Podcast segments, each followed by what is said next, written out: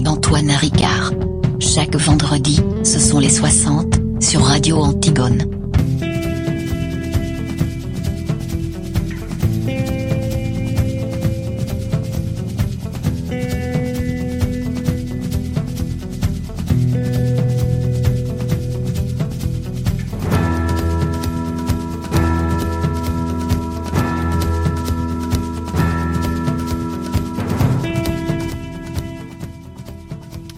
Bonsoir, très heureux de vous retrouver. C'est donc le retour des 60, soit le nombre de minutes ou presque que nous allons passer ensemble ce soir. Très heureux de vous retrouver. Donc après quelques mois d'interruption de l'émission Les 60, c'est donc votre magazine d'affaires publiques et de grands reportages sur Radio Antigone le vendredi soir en rediffusion le week-end et évidemment en balado-diffusion évidemment donc sur radioantigone.fr. Ce soir, spécial Syrie, je vous l'ai dit, de grands reportages sur les réfugiés et sur la révolution au pays de Bachar al-Assad ce pays meurtrier avec des dizaines de milliers de morts qui fait toujours polémique au sein des Nations Unies et même au sein du monde entier. Avant d'entamer notre écoute et nos analyses, première page musicale de ces 60, aucun rapport, je vous rassure, nous sommes le vendredi 19 mars, il est 19h34, c'est Queen of the à Autopilot, belle soirée.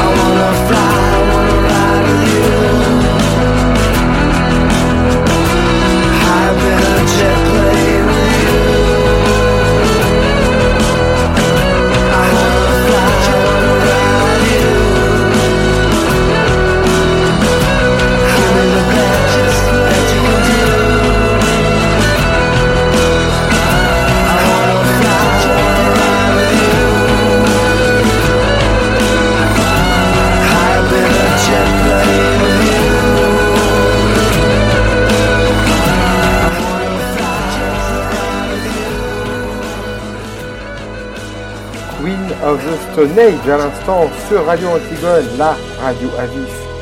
Nous sommes évidemment en direct toujours pour les 60, le grand retour qui fait bien plaisir. Merci d'être avec nous ce vendredi soir à 19h38. Et euh, donc édition spéciale ce soir pour la reprise des 60 sur la Syrie. Ils ont d'abord été accueillis à bras ouverts, aidés, entourés et protégés. Et puis, et puis, la société a lentement réalisé qu'ils devenaient de plus en plus nombreux et surtout qu'ils allaient rester. Avec la crise économique amplifiée par la pandémie, la société turque a aujourd'hui bien du mal à accepter la présence de 3 600 000 Syriens sur son sol. Objet de violentes attaques de la classe politique, parfois otages de la politique extérieure d'Ankara, ils ont aussi parfois beaucoup de mal à s'imaginer un avenir. Réfugiés syriens en Turquie quand les invités deviennent indésirables. Un grand reportage dans les 60 d'Anissa El Jabri. Des yeux tour à tour voilés de tristesse ou brillants d'enthousiasme. Appelons-le Yasser, comme beaucoup de Syriens acteurs de la révolution et réfugiés aujourd'hui. Ce jeune trentenaire, originaire de Dera, berceau de la révolution syrienne, est recherché par le régime. Il demande l'anonymat pour s'exprimer. En novembre 2012, nous étions dans une manifestation à Alep, en zone libérée, et nous avons été bombardés. L'ami qui était avec moi est mort sur le coup. Moi, j'ai été blessé et emmené dans un premier temps dans un hôpital de fortune à Alep, avant d'être ensuite évacué en Turquie pour être soigné. J'ai été blessé au nerf de la main et un peu partout sur le corps. Ça m'a pris six mois pour me remettre. Yasser vit aujourd'hui entre Paris et Gaziantep où il travaille pour une ONG syrienne. Assis sur un banc à Paris, il se souvient très bien de ses tout premiers mois en Turquie. Au tout début, en 2013, les gens nous ouvraient leur maison. Parfois, pour le logement, on ne nous demandait même pas de payer un loyer. Parfois même, les propriétaires nous apportaient à manger. Les Turcs étaient vraiment très accueillants au début.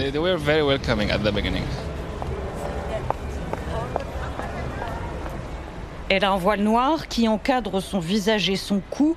Elle est avocate.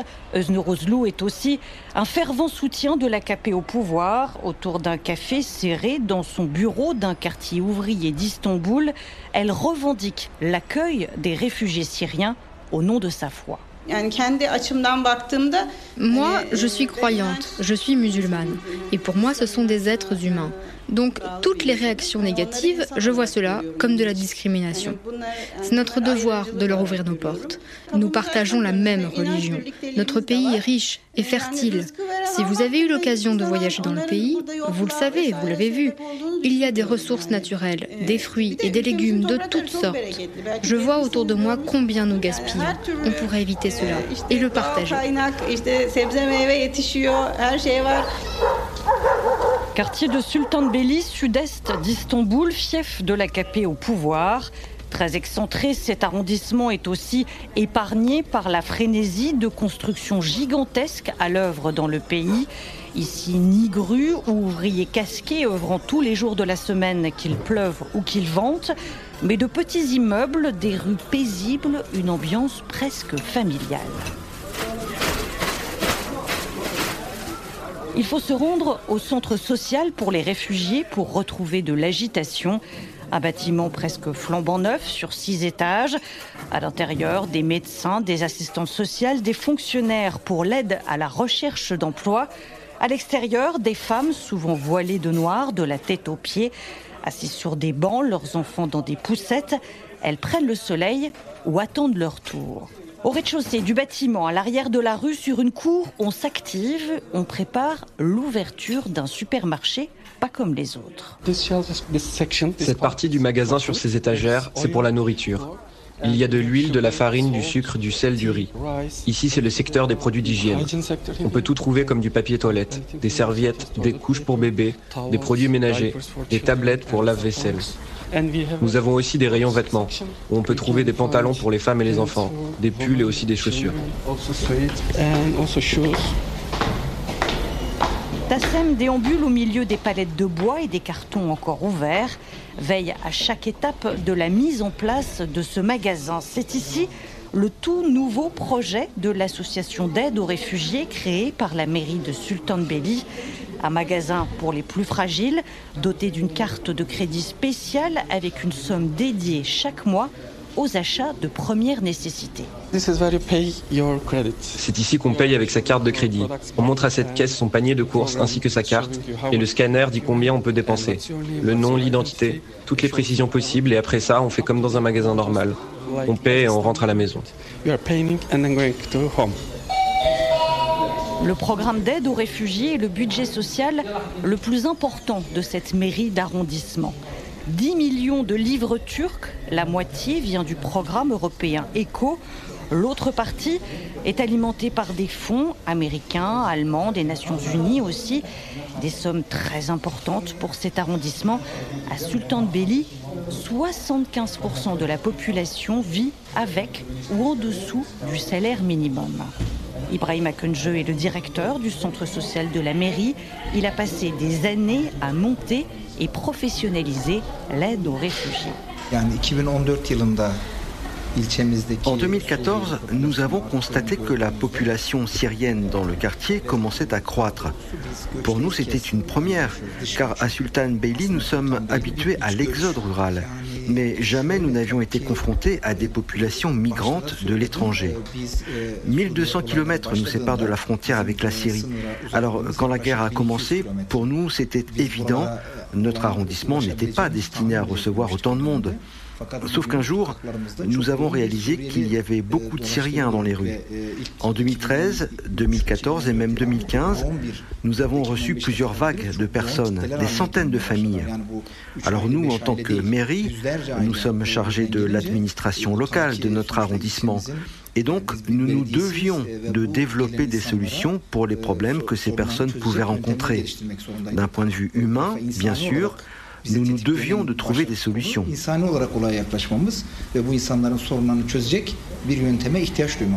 La mairie de Sultan Belli fait aujourd'hui figure de modèle à Istanbul et dans le pays, même si ici aussi la situation se tend dans ce quartier comme dans toute la Turquie. La santé, la formation, le soutien juridique ou l'aide à trouver un travail. Nous essayons de soutenir les personnes dans tous ces domaines. Mais il y a un domaine dans lequel nous sommes encore en difficulté, l'adaptation sociale. Alors, pas dans le sens de l'intégration, mais plutôt dans le sens de cohésion. On n'utilise pas le terme d'intégration, parce que l'idée n'est pas tant d'intégrer que de faire en sorte que les populations l'une à l'autre. Globalement, la plupart des Syriens se sont habitués à la société turque, mais nous n'avons pas réussi à assurer l'harmonie. C'est un sujet très sensible. Et d'ailleurs, les réactions de plus en plus négatives de la population envers les réfugiés sont l'une des difficultés de notre travail. La tolérance vis-à-vis des Syriens chute chaque jour un peu plus.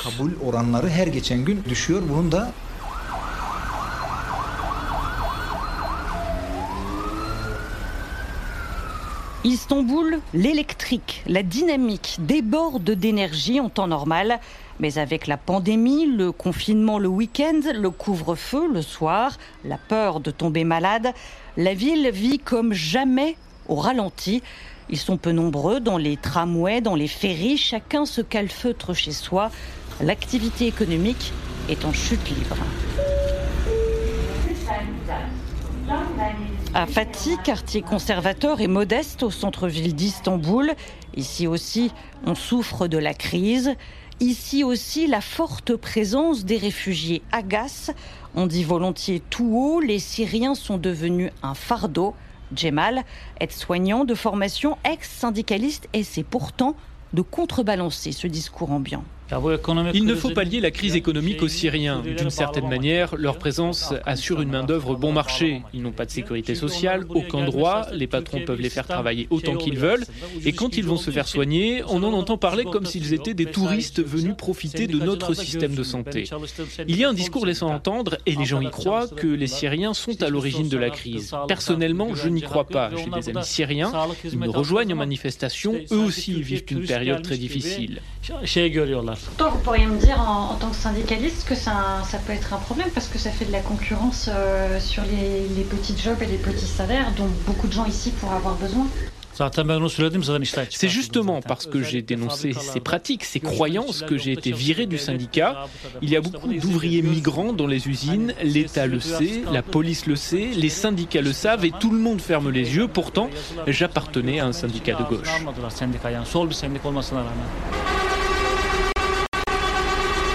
En Turquie, les Syriens qui ont fui leur pays ont un statut bien particulier.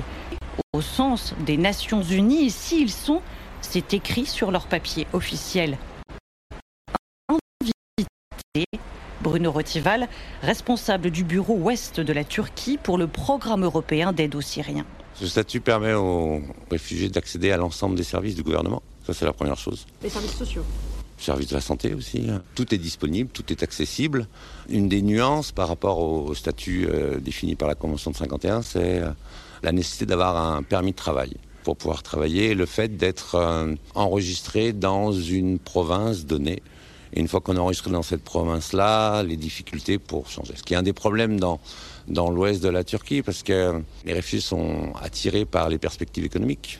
La région de Marmara, c'est 65% de l'industrie du pays. Il y a 20-25% de la population turque qui vit ici et qui continue d'arriver. Istanbul est une ville euh, en constante augmentation. Euh, c'est vrai pour les réfugiés, mais c'est aussi vrai pour la population turque.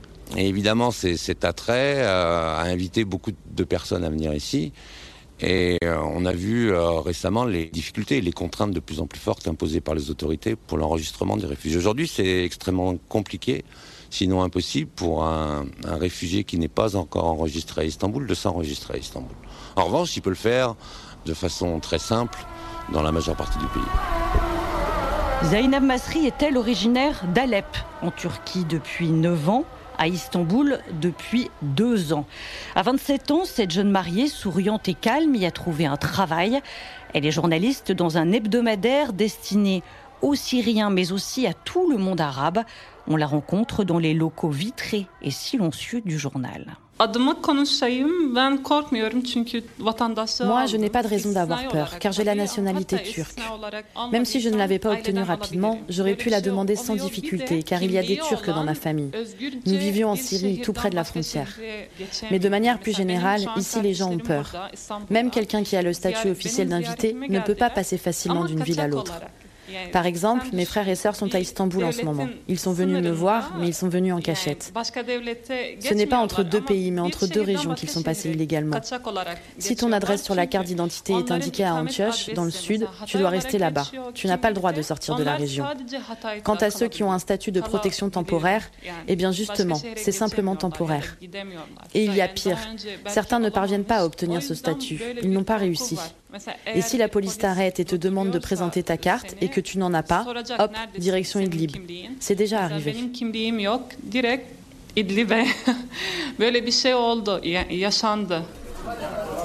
Phénomène marginal ou d'ampleur, c'est aujourd'hui très difficile de le savoir. Mais cette possibilité de voir partir dans la zone d'Idlib, tout le monde en parle aujourd'hui parmi les Syriens de Turquie comme une épée de Damoclès. Leur retour vers la Syrie, ils le savent, beaucoup de Turcs en rêvent. La classe politique, elle, ne cesse d'en parler, à commencer par l'opposition. En campagne pour son élection il y a deux ans, le maire d'Istanbul avait eu ces mots en meeting. Nous, nous demanderons l'avis aux habitants d'Istanbul, qui abritent près d'un million de Syriens. Que veulent-ils? Quelle politique sociale doit-on développer Quel doit être le sens de la présence des réfugiés dans notre pays Et surtout, quand et comment doivent-ils retourner en Syrie Cela représente plus de 3 millions et demi de réfugiés syriens. Certains responsables politiques les ont fait venir. Ceux qui les ont fait venir hier se rendent compte aujourd'hui de leur erreur. En tout cas, nous, nous souhaitons que les réfugiés syriens rentrent chez eux. Visé depuis plusieurs années, avant cela, le président turc avait senti le vent tourner dans l'opinion juste avant les législatives et la présidentielle de juin 2018. Voici ce que Recep Tayyip Erdogan promettait. Afin que nos concitoyens de Gaziantep vivent en paix et que nos frères syriens également vivent en paix, nous créons une zone sécurisée afin qu'ils puissent rentrer chez eux. Jusqu'à présent, près de 200 000 Syriens sont retournés en Syrie. Quand nous aurons terminé de nettoyer l'enclave d'Afrin, dès que nous aurons avancé sur notre accord avec les États-Unis, je le sais, encore plus de Syriens retourneront dans leur pays. Agression, vandalisation de leurs magasins parfois, ou bien ouverture des frontières pour qu'ils partent vers l'Europe. Les Syriens, avant la pandémie, n'ont cessé d'être en une de l'actualité turque. C'est un point très important. Le visage de la question migratoire a beaucoup changé ces dernières années dans les médias et la société. Au début, les réfugiés ont été accueillis à bras ouverts, on parlait ouvertement de leur traumatisme et de la guerre. Aujourd'hui, ils sont parmi nous et ils se retrouvent presque seuls avec leurs problèmes pour survivre, s'adapter à la société d'arrivée, surtout pour les enfants et les adolescents avec ce sujet de pouvoir aller à l'école sans être maltraités ou harcelés par ses camarades. Gizem Konouche est psychologue. Elle s'occupe depuis trois ans des enfants et adolescents et de leurs traumatismes liés à la guerre à l'installation dans un nouveau pays qui de plus en plus les rejette. Je me souviens d'un programme auquel j'ai participé à Urfa, dans le sud-est, pour lutter contre les maltraitances entre enfants. Je faisais une activité avec des enfants syriens et turcs. On les avait mélangés, bien sûr. J'ai demandé à un enfant syrien, mais pourquoi tu es triste? Il m'a dit que son papa allait très mal et qu'il voulait soit retourner en Syrie, soit partir en Allemagne. Mais moi, j'essaie de le convaincre de rester, a dit le garçon. Alors je lui ai répondu, tu dis que tu te disputes avec tes camarades, que tu leur tires les cheveux, mais en fait, tu es heureux ici. Et cet enfant de 9 ans m'a dit, on est arrivé dans des conditions très dures, on n'avait rien à manger, pas de maison, mais grâce au soutien de quelques familles turques, on a pu survivre, on n'est pas tombé malade, on a trouvé une maison et on a pu aller à l'école. Malgré toutes les difficultés, on a réussi à refaire notre vie ici. Et c'est comme si j'étais à nouveau né. Maintenant, je n'ai pas la force de renaître encore dans un autre pays. Ce que je veux, c'est jouer avec mes camarades ici. Parfois, me disputer et leur tirer les cheveux, parce que c'est aussi parce que je les aime. C'est exactement ce que nous, on appelle grandir après le traumatisme. Une silhouette de taille moyenne, un large sourire sur des joues qui ont gardé les rondeurs de l'enfance. Voilà Raif Sevas, 23 ans, dont déjà 7 passés en Turquie. Le jeune homme originaire d'Alep ouvre les portes de son bureau, fait la visite. Son sourire s'élargit encore quand il montre les photos punaisées sur son mur. Toute sa vie de jeune homme à Istanbul, ses amis du travail, à l'ONG et à l'université. Là, c'est Merve, une amie avocate qui travaille avec nous. C'est une amie proche. Toutes les personnes qui sont sur les photos sont des personnes qui sont devenues de très bons amis. Du croissant rouge turc, Irem, Kokan et moi. Irem quand elle venait tout juste de rentrer dans l'équipe. Là, c'est Emra que j'ai rencontré avant de commencer ici. Lui aussi, c'est un ami. C'était mon chef, mais aussi mon ami, comme un grand frère pour moi. Ah, ça. C'est le jour de mon anniversaire. Mes amis m'ont offert un gâteau d'anniversaire. On a fêté ça à l'extérieur. C'était en 2019. J'ai écrit la date ici. Gokan, ici encore, lui c'est vraiment un aîné. Je l'appelle grand frère d'ailleurs. Ça fait 4 ans que je le connais. Lui aussi il travaillait ici mais il a changé d'ONG. C'est sans doute grâce à lui et à nos discussions que j'ai choisi d'étudier les relations internationales. Un vent, un grand vent nouveau souffle sur le pays, très chaudement, dans un bain, un bain de foule dévot, à moitié épaillis. On se mouillait mollement, la glace fondait dans les spritz, c'était à n'y comprendre rien. Tout le monde se plaignait en ville du climat subsaharien. On n'avait pas le moral, mais l'on répondait bien à tous les mots, les traits d'esprit du serveur central.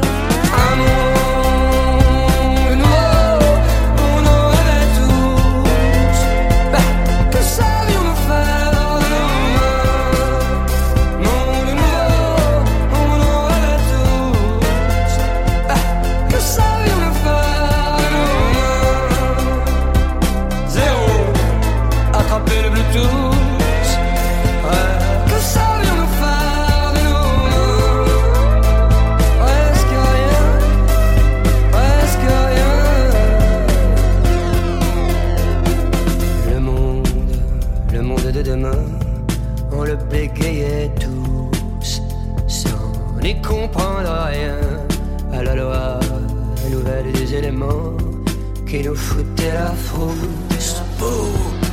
Les poils en même temps, la clarté nous pendait dans sa vive lumière bleue. Nous étions pris, fait cerner, l'évidence était sous nos yeux comme une publicité qui nous masquait le ciel. Des millions de pixels pleuvaient sur le serveur central.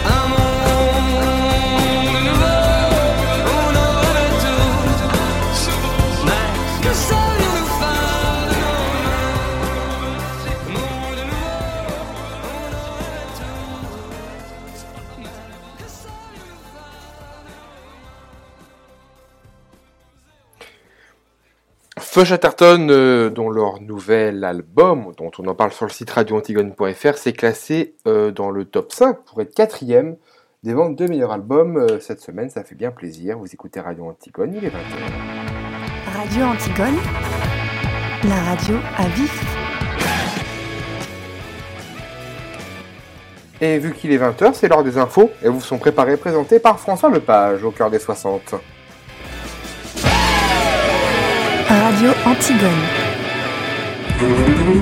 Tout de suite, les infos sur Radio Antigone.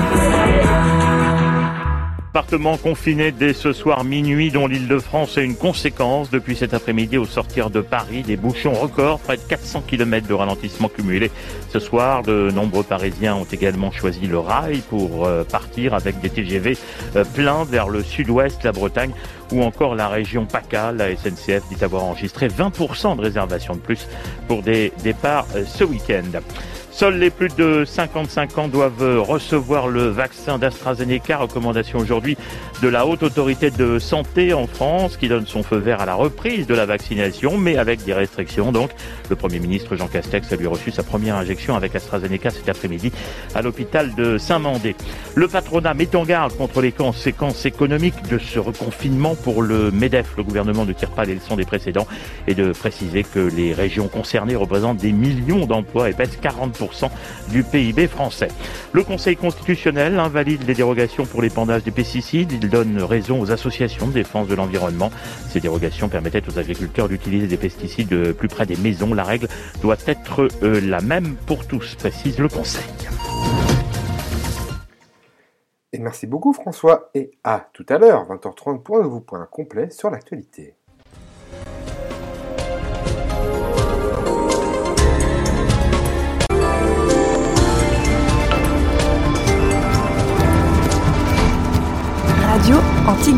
Sur Radio Antigone. Chaque vendredi, ce sont les 60 avec Antoine Ricard.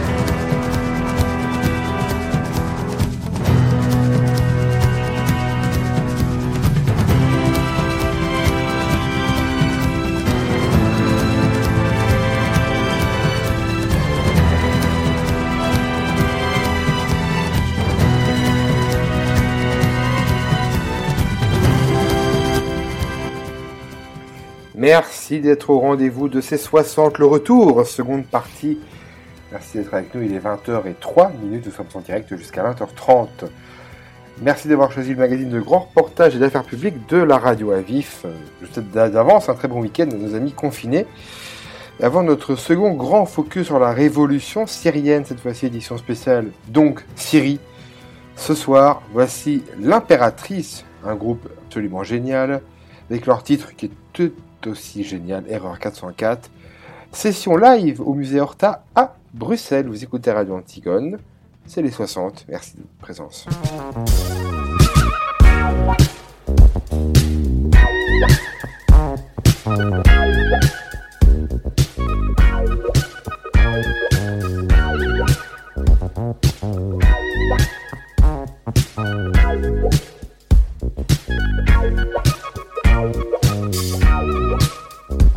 Dernier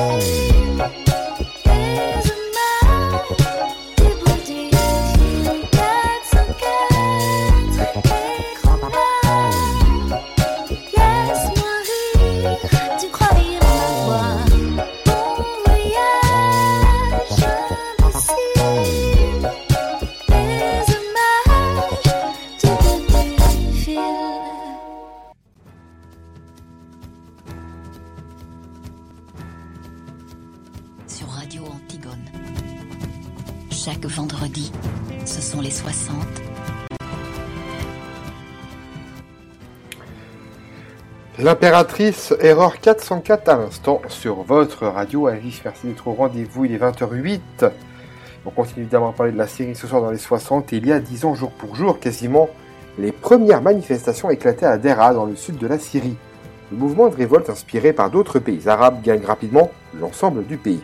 Face à la violence de la répression, la révolution syrienne devient petit à petit un conflit fortement armé, mais malheureusement étouffé par l'entrée en scène de l'organisation État islamique.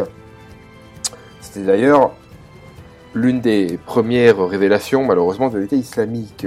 Aujourd'hui, le pays semble être un véritable champ de ruines, vous l'avez peut-être vu dans certains des journaux de nos confrères, aussi bien papier que télévisuel. Pourtant, pourtant, les révolutionnaires d'il y a 10 ans sont toujours là, moins nombreux, mais ils sont toujours là et ils refusent d'abandonner. Révolution syrienne, l'espoir malgré tout, un grand reportage d'Oriane Verdier pour les 60.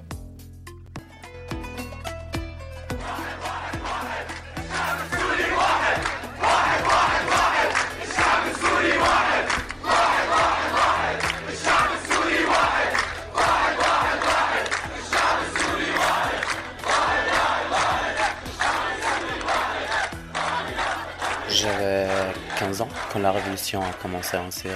À ce moment-là, j'ai pas eu de grandes choses dans ma tête. J'étais comme tout le monde dans la rue pour dire euh, non. J'avais l'espoir que cette révolution soit la source de mon bonheur. En même temps, j'avais peur de la réaction du régime envers les manifestants. Finalement, tout ce que j'avais envisagé s'est réalisé, mes espoirs comme mes peurs.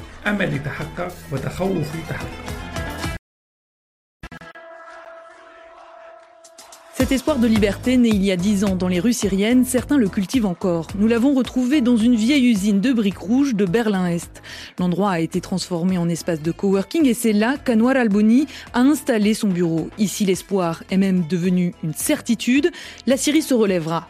Voilà 40 ans que l'avocat des droits de l'homme se bat pour son pays contre ceux qui le dirigent. Ses armes, la justice et l'éducation. Son équipe traque les criminels de guerre syriens pour les mener devant la justice de pays européens. En pleine conversation téléphonique, il nous lance un regard malicieux.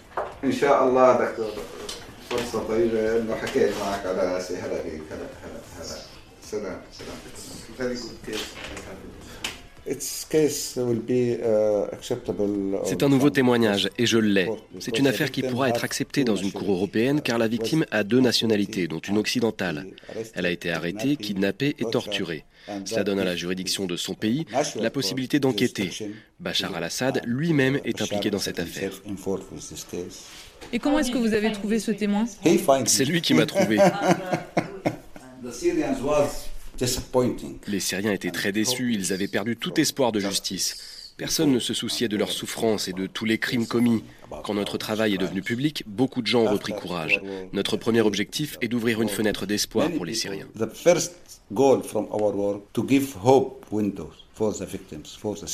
En février dernier, la justice allemande a condamné un officier du régime de Bachar al-Assad pour complicité de crimes contre l'humanité. Une première victoire dans cette lutte pour la justice, mais le travail d'Anwar al-Bouni et de toute son équipe ne s'arrête pas là. Le défenseur des droits de l'homme veut préparer la société syrienne à écrire une nouvelle page de son histoire. Un jour, les Syriens seront appelés à voter pour une nouvelle constitution, mais personne en Syrie n'a la moindre idée du type de constitution qu'il serait préférable d'adopter pour la Syrie. Notre travail est donc aujourd'hui d'expliquer aux Syriens quel type d'article peut préserver leurs droits. Nous allons commencer par des formations d'avocats, de journalistes et de représentants de la société civile. Sur le bureau d'en face, un jeune homme est concentré sur son ordinateur. Amjad avait 21 ans au début de la révolution. Il a été emprisonné pour avoir manifesté. Puis quand le régime a bombardé son quartier de Damas, sa famille et lui sont partis. Je travaille ici dans l'administration du centre. En même temps, je continue d'agir pour la révolution syrienne. Nous avons créé une organisation pour mettre en place des activités culturelles et aider les militants sur place.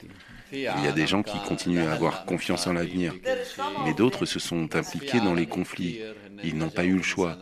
Certains de mes amis ont rejoint des groupes armés. Je n'excuse pas leurs actions, mais je comprends aussi leur réalité sur le terrain.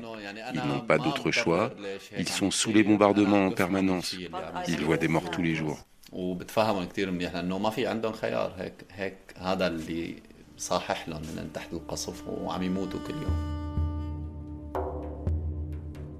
Un homme vient d'entrer dans le bureau. Il s'est assis discrètement au bout d'un canapé, un sourire timide sur le visage.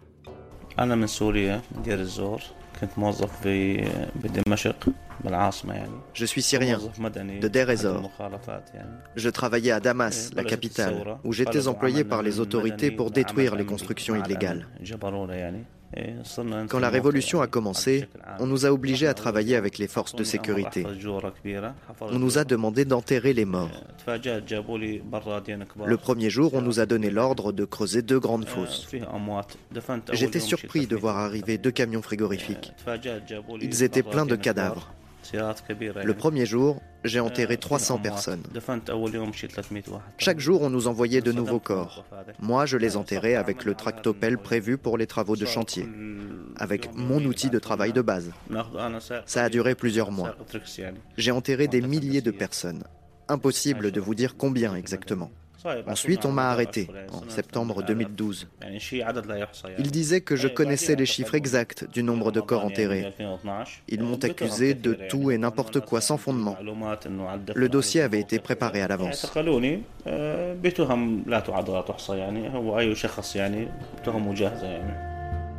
Cet homme qui a choisi pour sa sécurité de se faire appeler Mohammad fait partie de ces personnes qui ont livré pour la première fois à Anwar al-Bouni l'horreur qu'ils ont gardée trop longtemps en eux.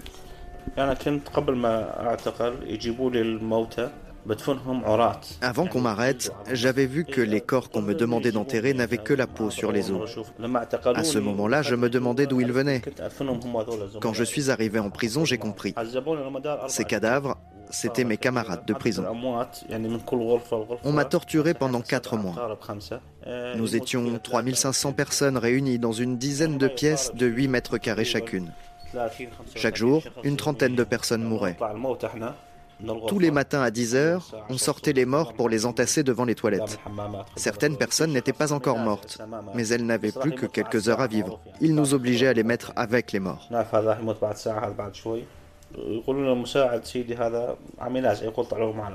Au bout d'un an, Mohamed a finalement été libéré contre une importante somme d'argent. Il est rentré chez lui à Deir ez-Zor, dans l'est de la Syrie, près de la frontière irakienne. Cette ville pétrolière, parmi les premières à se soulever contre le régime, était devenue le théâtre d'affrontements entre les forces de Damas et les forces rebelles rassemblées en majorité sous le nom d'armée syrienne libre. L'organisation État islamique est rapidement venue s'ajouter à l'échiquier. Quand le régime est arrivé près de l'aéroport de Deir nous savions qu'ils allaient entrer dans la ville. Donc tout le monde est parti. Il y avait une importante collaboration entre Daesh et le régime. Leur objectif commun était d'éliminer les responsables de l'armée libre, les vrais meneurs de la révolution. Par exemple, les hommes de l'organisation État islamique sortaient le pétrole de Deir avec des camions, puis ils en donnaient une partie au régime. Personne ne devait poser de questions. Nous nous tenions loin de tout ça. On n'était que des citoyens. On travaillait nos terres sans poser de problème. À cette époque-là, Daesh était terroriste à 20% et le régime à 80%. C'est pour ça que le peuple n'avait pas trop peur de Daesh. Ils avaient surtout peur du régime. Le régime ne faisait pas que vous arrêter, il détruisait toute votre famille. Il détruisait tout.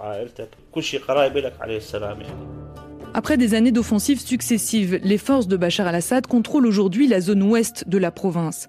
La zone est, elle, est sous l'autorité des FDS, les forces démocratiques syriennes à majorité kurde. Mais Mohamed et sa famille n'osent toujours pas retourner dans leur ville natale. Les Kurdes collaborent avec le régime. S'ils vous arrêtent, ils peuvent vous livrer au régime. Tant qu'il n'y aura pas d'observation internationale pour le respect de nos droits, on peut rester dans cette situation encore 25 ou 30 ans.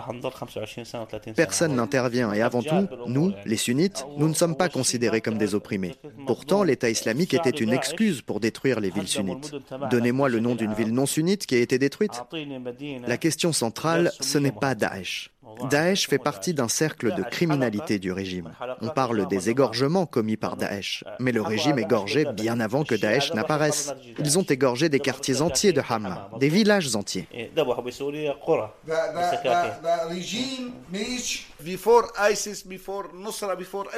Les milices du régime ont égorgé des femmes et des enfants avant l'État islamique, avant Al-Nusra, avant tout le monde.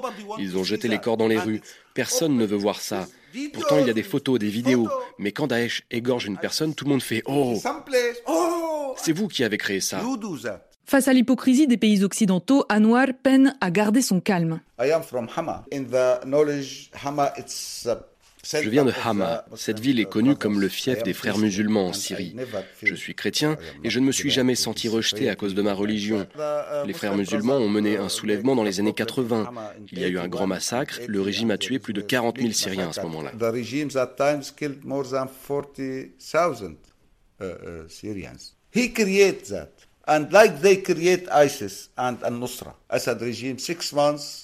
Le régime a créé la situation actuelle, tout comme l'État islamique et Al-Nusra. En six mois, ils ne sont pas arrivés à arrêter la révolution pacifique, donc ils se sont infiltrés en soutenant les armes et les idées radicales. La Turquie a laissé beaucoup de radicaux entrer en Syrie. Les pays du Golfe ont financé des mouvements radicaux pour qu'ils viennent en Syrie et ils les ont armés. Pendant ce temps, tout le monde attaquait l'armée libre. Personne ne voulait d'une renaissance démocratique syrienne. L'Europe pourrait jouer un rôle important si elle le voulait, mais elle ne fait rien. Elle regarde ses intérêts à court terme et reste silencieuse.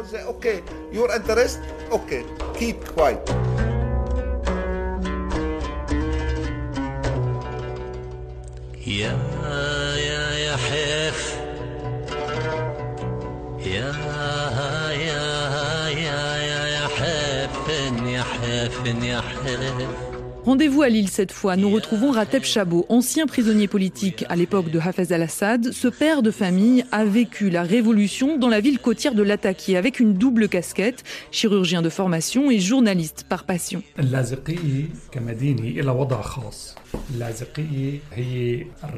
Ma ville, Latakia, a une certaine particularité. La plupart des gens soutiennent le régime car la majorité des habitants sont de la communauté alaouite, tout comme Bachar el-Assad. C'était donc quelque chose de très spécial pour moi de voir des gens de ma communauté alaouite participer à la révolution. Moi, je n'ai participé à aucune manifestation, mais j'ai participé à la révolution en écrivant pour un journal libanais.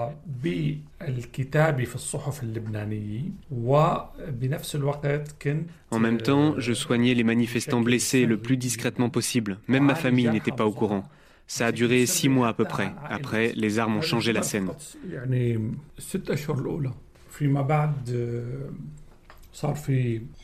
Moi, comme beaucoup d'intellectuels syriens, j'étais contre la militarisation. Nous étions pour une révolution pacifique, mais cette militarisation nous semblait en même temps nécessaire face au comportement sauvage du régime contre les manifestants.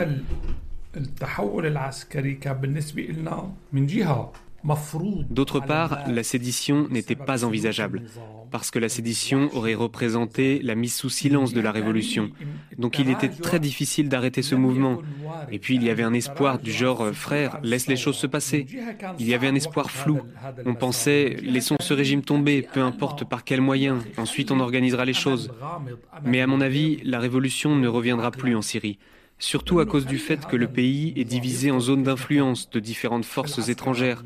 Tous ces gens-là ne parlent plus de démocratie. Au contraire, ils sont antidémocratiques et ce sont elles les vraies forces sur le terrain. Le peuple a fini par se diviser.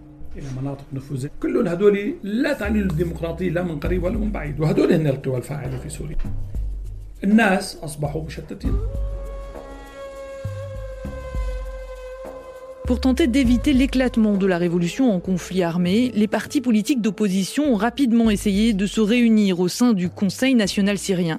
Burhan Ralioun a été le premier président de cette entité de transition et le premier témoin des divisions internes de la scène politique syrienne. Il y a eu dès le début des défaillances. Les courants de gauche euh, laïque, ils ne pouvaient pas s'asseoir avec des islamistes, des frères musulmans, etc. Ça, c'est la première défection. C'est pourquoi on a été accusé après d'être un conseil islamiste, ce qui n'était pas vrai du tout. Mais après, lorsqu'il y a eu cette défection, leur place était beaucoup plus importante. Parce que plus que la moitié de l'élite intellectuelle de gauche et laïque s'est éliminée elle-même de la scène. Et après, c'est vrai que les islamistes, ils se sont rendus compte qu'ils étaient la composante la plus importante. Et ils ont essayé d'agir comme si ils étaient la véritable force du Conseil. après, moi, je suis resté six mois et puis j'ai présenté ma démission et c'était le maximum que je pouvais euh, supporter en réalité puisque c'était à un certain moment c'était très dur. Autre gros point de division, appelé ou non à une intervention militaire de la communauté internationale. Un débat qu'il était inutile d'avoir selon Burhan Khalioun puisque les différentes diplomaties occidentales avaient déjà décidé de ne pas intervenir. Moi je misais sur l'unification de l'ensemble des forces de l'opposition. Eux ils ont misé sur une intervention éventuelle alors qu'on avait la certitude directement avec les Allemands, les Français, etc., qu'il n'y avait pas d'intervention. La plus grande preuve a été lorsque Obama a effacé sa ligne rouge et même après l'utilisation des armes chimiques par Assad, il n'a rien fait. Malgré ces divisions toujours présentes, Burhan Khalioun garde confiance en la capacité de la société syrienne à aller de l'avant. Cette division est le fruit aussi du système euh, paranoïaque d'Assad. Les frères musulmans d'aujourd'hui ne ressemblent pas du tout aux frères musulmans des années 50. Des années 50, il y avait des frères musulmans au Parlement qui défendaient des idées de gauche. Le chef des frères musulmans en Syrie dans les années 50 euh, faisait alliance avec le Parti communiste. Je pense que l'ouverture de l'esprit est aujourd'hui en règle. Et cette ouverture va aider et les, les anciens islamistes à sortir de leur aveuglement idéologique et évidemment aussi ça va aider les laïcs radicaux, c'est-à-dire qui ne voient la laïcité qu'à travers le rejet de la religion, ce qui n'est pas viable. Garder espoir n'est pourtant pas chose facile, encore moins pour ceux qui ont vu l'horreur de trop près et pendant trop longtemps. Amir al-Halbi et son ami Saif Azam se sont rencontrés pendant le siège d'Alep. L'un est devenu photographe, l'autre caméraman pour porter la vérité aux yeux du monde entier. Ils sont restés dans leur ville jusqu'au dernier moment, jusqu'à ce que le régime ne reprenne définitivement la ville. Cinq ans plus tard, Amir peine encore à se reconstruire. Il y a deux ou trois points qui m'ont marqué dans la vie. C'était pas vraiment la révolution elle-même, mais c'était le moment où j'étais dans le présent, parce que j'étais dans la manif. Je n'ai pas compris pourquoi, à 15 ans que j'ai rien fait, et je me trouve ici. La deuxième chose, c'était le mort de mon père pendant la guerre. Il a travaillé avec le casque blanc. C'est une équipe qui sauve les gens à chaque fois qu'il y a le bombardement. Une fois, on était dans le même endroit où il y avait des bombardements. Moi, je suis venu pour faire des photos lui, il est venu pour faire son travail. Il y avait un autre bombardement qui est arrivé au même endroit. Je lui ai perdu.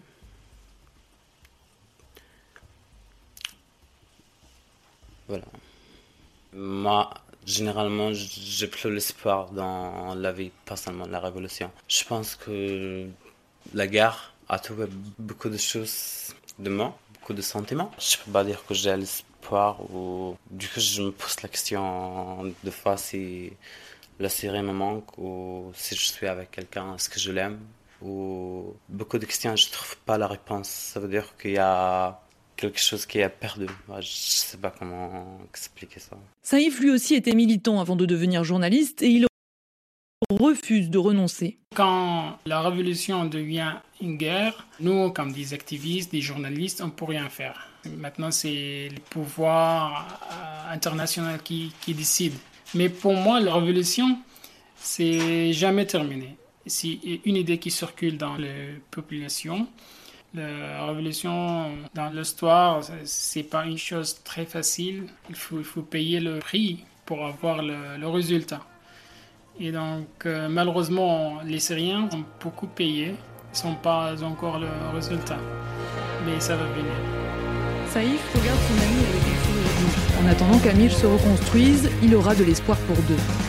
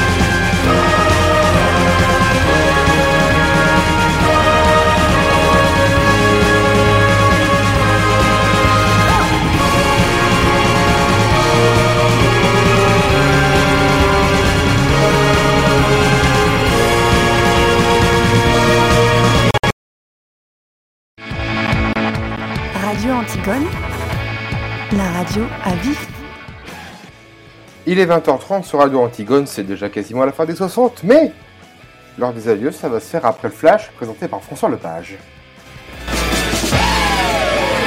Radio Antigone. Tout de suite, les infos sur Radio Antigone. 16 départements confinés dès ce soir minuit dont l'Île-de-France est une conséquence. Depuis cet après-midi au sortir de Paris, des bouchons records, près de 400 km de ralentissement cumulé. Ce soir, de nombreux Parisiens ont également choisi le rail pour euh, partir avec des TGV euh, pleins vers le sud-ouest, la Bretagne ou encore la région PACA. La SNCF dit avoir enregistré 20% de réservations de plus pour des départs euh, ce week-end. Seuls les plus de 55 ans doivent recevoir le vaccin d'AstraZeneca. Recommandation aujourd'hui de la Haute Autorité de Santé en France qui donne son feu vert à la reprise de la vaccination, mais avec des restrictions. Donc, le Premier ministre Jean Castex a lui reçu sa première injection avec AstraZeneca cet après-midi à l'hôpital de Saint-Mandé. Le patronat met en garde contre les conséquences économiques de ce reconfinement pour le MEDEF. Le gouvernement ne tire pas les leçons des précédents et de préciser que les régions concernées représentent des millions d'emplois et pèsent 40% du PIB français. Le Conseil constitutionnel invalide les dérogations pour l'épandage des pesticides. Il donne raison aux associations de défense de l'environnement. Ces dérogations permettaient aux agriculteurs d'utiliser des pesticides plus près des maisons. La règle doit être euh, la même pour tous, précise le Conseil. Merci beaucoup François Lepage de t'avoir accompagné ce soir dans ces 60. Avant de se quitter, un petit passage par les prévisions météorologiques euh, pour savoir quel temps il va faire ce week-end. Et oui, demain samedi, il va faire beau sur la majeure partie du pays. Quelques nuages viendront caresser le flanc ouest de l'Hexagone. Il fera toujours bien frais, alors que dimanche, une perturbation pluvieuse viendra jouer des tours de notre joli centre du pays, alors que les températures pourront être en baisse. Voilà pour euh, le premier numéro de la saison 3 des 60. Merci de nous avoir suivis. Passez une très belle soirée. On se retrouve demain en balade de diffusion et dimanche 18h. N'oubliez pas votre rendez-vous matinal demain dès 10h avec Enzo et toute la rédaction et toute l'équipe pour la case du week-end. Et tout de suite, c'est le retour de la musique sur Radio Antigone. Et à 21h, vous retrouvez Antigone Party comme tous les vendredis soirs. Passez une belle soirée, s'il vous plaît, merci. Tous les podcasts de Radio Antigone sont à retrouver sur radioantigone.fr et toutes les plateformes de podcast.